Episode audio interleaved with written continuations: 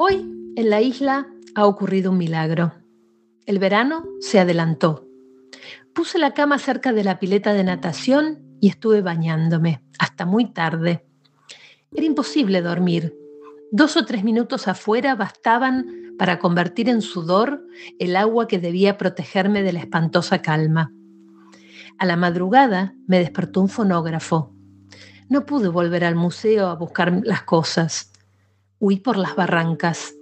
Estoy en los bajos del sur, entre plantas acuáticas, indignado por los mosquitos, con el mar o sucios arroyos hasta la cintura, viendo que anticipé absurdamente mi huida. Creo que esa gente no vino a buscarme.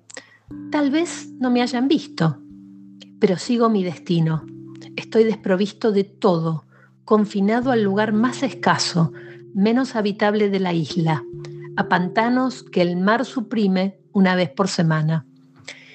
Escribo esto para dejar testimonio del adverso milagro. Si en pocos días no muero ahogado o luchando por mi libertad, espero escribir la defensa ante sobrevivientes y un elogio de Malthus. Atacaré en esas páginas a los agotadores de las selvas y de los desiertos.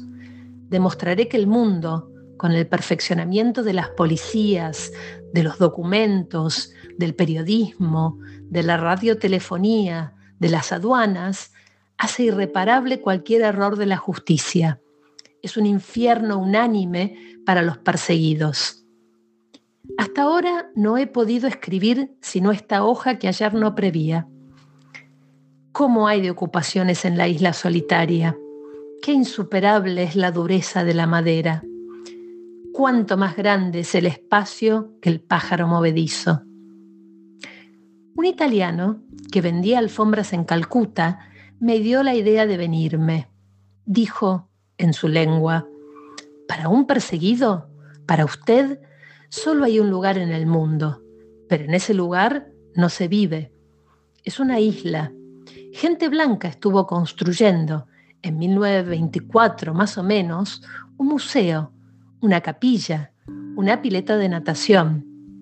Las obras están concluidas y abandonadas. Lo interrumpí. Quería su ayuda para el viaje. El mercader siguió.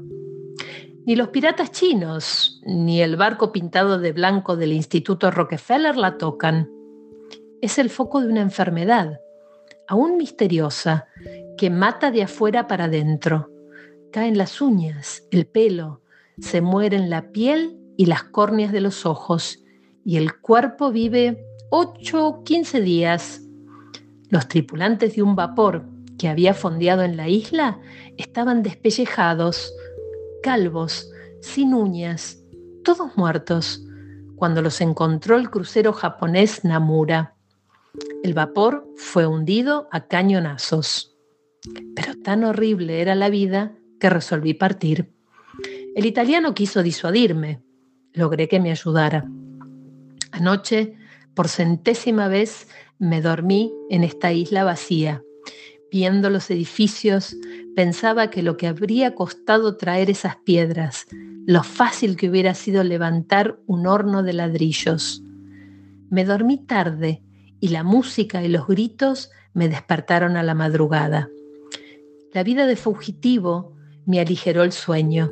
Estoy seguro de que no ha llegado ningún barco, ningún aeroplano, ningún dirigible. Sin embargo, de un momento a otro, en esta pesada noche de verano, los pajonales de la colina se han cubierto de gente que baila, que pasea y que se baña en la pileta, como veraneantes instalados desde hace tiempo en los teques o en Marienbad.